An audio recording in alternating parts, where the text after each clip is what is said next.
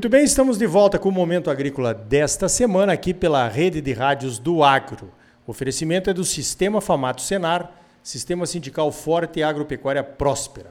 Olha só, aquele plano de agricultura de baixo carbono, o plano ABC, agora está completando 10 anos. Eu vou conversar agora então com o Rodrigo Lima do Agro Ícone, que fez um relatório sobre esses 10 anos de plano ABC. Rodrigo, primeiramente eu vou pedir para você apresentar o agroícone para os nossos ouvintes. Bom dia. Bom dia, Ricardo. É um prazer estar aqui, conversar com, com vocês. É, bom, a Agroícone é uma consultoria que trabalha com diversas cadeias do setor agrícola e nos diversos temas aí, desde das questões de comércio internacional, barreiras ao comércio, passando por toda a discussão do que é desenvolvimento sustentável na agropecuária, chegando às discussões de biocombustíveis, etanol de milho, emissões né, nesses produtos, RenovaBio, dentre outros temas, para ser super sintético aqui.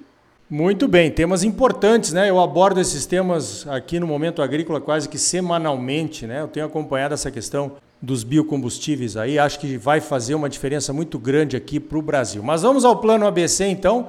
O que é que temos para comemorar nesses 10 anos de agricultura de baixo carbono, Rodrigo? Bom, Ricardo, a ideia desse estudo é, nasceu no ano. A gente fez o estudo no ano passado, na verdade, a várias mãos lá com o pessoal do Ministério da Agricultura, da Secretaria de Inovação. O Plano ABC, quando ele foi criado lá em 2010 e aprovado em 2011, ele nasceu no âmbito da discussão do Brasil nas negociações de mudança do clima e o Brasil tinha um plano de redução de emissões, depois virou uma política de mudança do clima no final de 2009. E aí o governo começou a estudar, bom, o que, que a gente pode fazer é, e rotular como algo ligado à, à, mudança do clima, né? Do ponto de vista de, de práticas que o governo pode adotar, incentivar para reduzir emissões de gás de efeito estufa. No setor agropecuário, falou assim, bom, o que, que reduz emissões? Se eu for produzir de um jeito ou de outro, porque eu adotei uma tecnologia, adotei uma melhor prática e eu consigo reduzir emissões de gases de efeito estufa. Então, obviamente, plantio direto. O Brasil é o pai do plantio direto, certo? Se não fosse plantio direto, a gente não teria soja robusta e solo conservado como a gente tem hoje. Parte do pacote de tecnologias de tropicalização da agropecuária brasileira que permitiu a, o Cerrado ser o que ele é hoje em termos de, de, de, de agricultura. E aí, integração lavoura-pecuária-floresta, fixação biológica do nitrogênio e por aí vai. São um, um rol de tecnologias lá que o plano quer incentivar. Então o plano foi criado lá em 2011 pensando, bom, vamos adotar essas tecnologias, mensurar o quanto isso reduz emissões e usar isso aqui para o compromisso que o Brasil adotou lá no Acordo de Copenhague em 2009. Tá? E aí nasceu o plano, nasceu o programa ABC, que é o braço financeiro, certo? Que, que é a grana para financiar as práticas, e começou-se a, a captar quanto tá, tem sido feito, quanto é dado de crédito e também quanto reduz emissões. Aí vem, vem lá a plataforma ABC da Embrapa que cuida disso. A plataforma ABC nasceu é, alguns anos atrás apenas, ela foi suspensa, agora é, ela está sendo recriada. E, e, em paralelo a tudo isso, a discussão de agropecuária de baixo carbono, ela começou de forma errada pelo seguinte, porque normalmente se fala assim, ah, a agricultura brasileira emite muito gás de efeito estufa, como se fosse só a agricultura brasileira que emitisse, certo? Isso é muito curioso. Qualquer agricultura emite, porque é um ciclo, certo, de carbono na natureza. A grande questão é que eu posso produzir reduzindo emissões porque eu adoto certas tecnologias ou práticas. O produtor não pensa em redução de emissões, ele não enxerga a emissão, ele não enxerga o carbono, ele pensa no, no, no, no diesel, na cotação do dólar, nas pragas, nos insumos, em todo aquele pacote de temas que o produtor precisa pensar no seu dia a dia. Aí é interessante ver o seguinte: ao longo dos anos, a implementação das práticas mostrou que se o Ricardo tem uma pastagem degradada e ele consegue recuperar essa pastagem e aumentar a produtividade dele, isso vai fazer bem para o bolso dele. Ele vai ficar contente com isso, certo?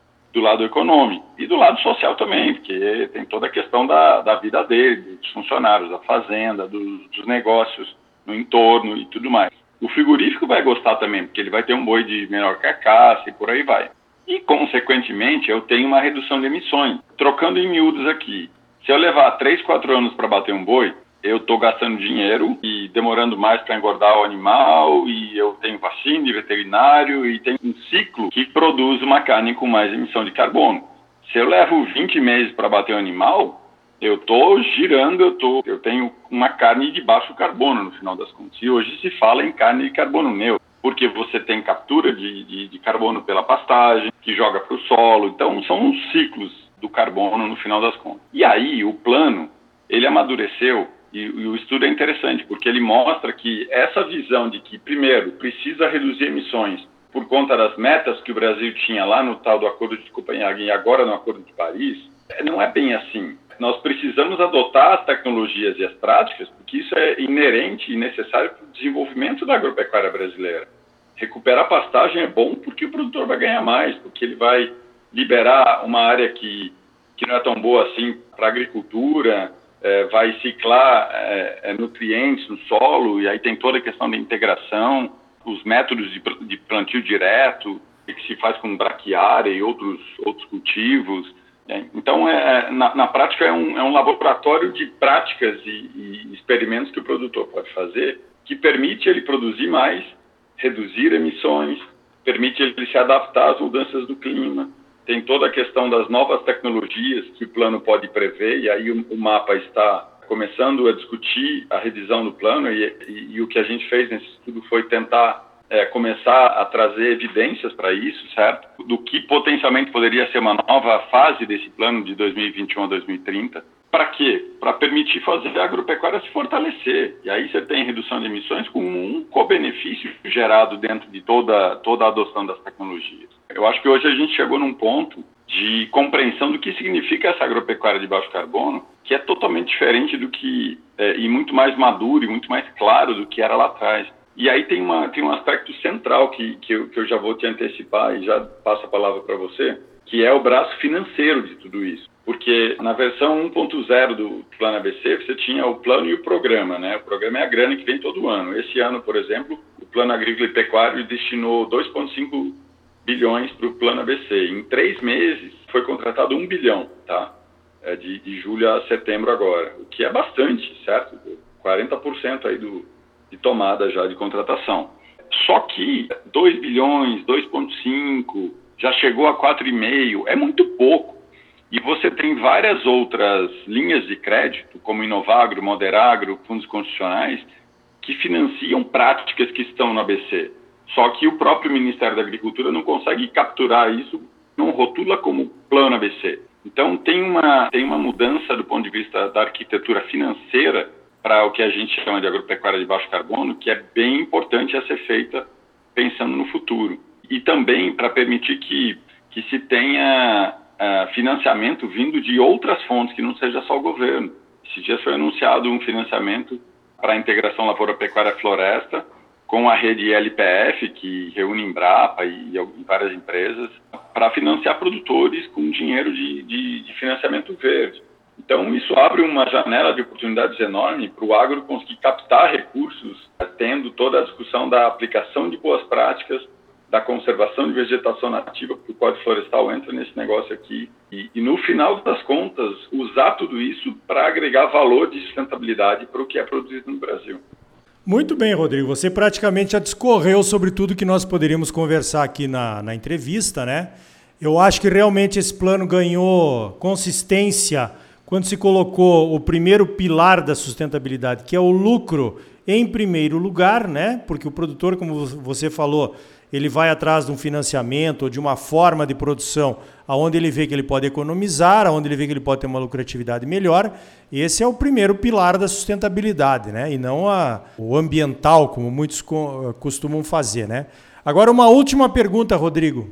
Nós temos um horizonte fantástico aí pela frente, com certeza, né, na sustentabilidade da agricultura, da agropecuária brasileira, que, na minha opinião, só melhora a cada ano, com tudo isso que você falou. Integração lavoura-pecuária, cobertura de solo e por aí vai, né? Por que, que nós não conseguimos comunicar isso para o exterior? Qual é o grande problema que, que você vê aí como gestor da AgroIcone? Essa comunicação nossa, nós todo ano nós, nós estamos recebendo é, críticas e ameaças, né? E não, não conseguimos contar essa história nossa aqui da sustentabilidade para o público externo. Ricardo, eu, eu, eu, bom, você deve ter, eu já ouvi você conversando com várias pessoas aí no programa e muita gente fala que o agro se comunica mal e eu concordo com isso, tá? Com essa tese. A, a minha tese é a seguinte, tá? Como a agricultura usa o solo, e a gente tem toda a questão de desmatamento no Brasil, lá fora, no exterior, e a Agroícone participa das negociações de clima, de biodiversidade, está um alvoroço agora toda essa discussão, por exemplo, todo mundo faz a conta, saiu o dado de desmatamento, joga no colo do produtor agrícola. E aí eles nem olham para boas práticas, por quanto produz na mesma área, reduzindo impacto, quanto diversifica, quanto faz de rotação, não querem nem saber desse outro lado, ficam focados na agenda de desmatamento. A grande questão é que eu acho que a gente está pecando como país em qualificar o que significa desmatamento, onde ele ocorre. A gente está tá calculando aqui, é, para atualizar os dados da antiga PPCDAN da Amazônia, lá que, controla, que era a política de combate ao desmatamento, e pelos nossos cálculos, o desmatamento em gleba pública não destinada, que representa aí quase 64 milhões de hectares na Amazônia, saltou para 35% do total desmatado na Amazônia em 2019. E isso é uma fábula, certo, em termos de área. E, e essa conta cai inteira em cima do colo do setor agrícola. Então, assim, tem, um, tem uma portaria do Ministério do Ambiente de 2018, do final do Temer, que fala que os órgãos ambientais iam passar os dados de, de autorização de desmatamento legal e o governo ia controlar o que, que é desmatamento legal para poder separar do ilegal. Só que a gente não consegue fazer isso ainda. E, e aí a conta vem para cima do setor. E aí é difícil comunicar tu, todo esse outro lado muito maior de coisas boas que o setor faz. Então, eu penso que é preciso ter uma qualificação do que significa isso.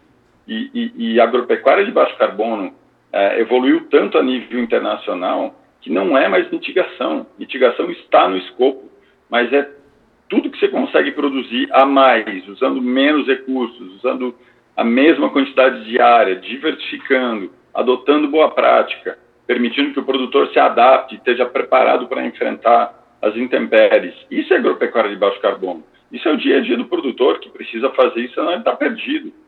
Então, acho que a gente tem que melhorar é, esse ponto da, da, da, qualificação do que, é desmatamento e tentar tirar e conseguir tirar desmatamento uh, ilegal das costas da agropecuária. Muito bem, Rodrigo Lima do Agroícone, eu sou um fã de carteirinha do trabalho de vocês. Parabéns, continuem assim trazendo essas boas informações aí para a gente ter argumentos fortes para mostrar o nosso lado mais verde, né? Que é muito mais verde do que os verdes que vêm aqui nos atacar, né? Parabéns pelo trabalho, Rodrigo, e muito obrigado pela tua participação aqui no Momento Agrícola. Obrigado, Arioli. Prazer falar contigo e parabéns pelo teu trabalho, que sempre leva informações super atualizadas e de ponta aí para todo o setor. Um abraço. Então tá aí. A agricultura de baixo carbono só cresce no Brasil. Precisamos começar a contar essa história, né? No próximo bloco, detalhes da operação da Receita Federal no Rio Grande do Sul, que resultou em autuações de mais de 17 bilhões de reais. Será que vem para Mato Grosso?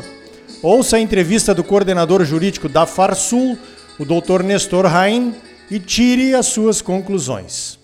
E ainda hoje, o IMEA divulga em primeira mão aqui no Momento Agrícola o ritmo de plantio da soja em Mato Grosso. Não perca! Voltamos em seguida com mais Momento Agrícola para você, no oferecimento do Sistema Famato Senar. Sistema sindical forte, agropecuária próspera. Voltamos já!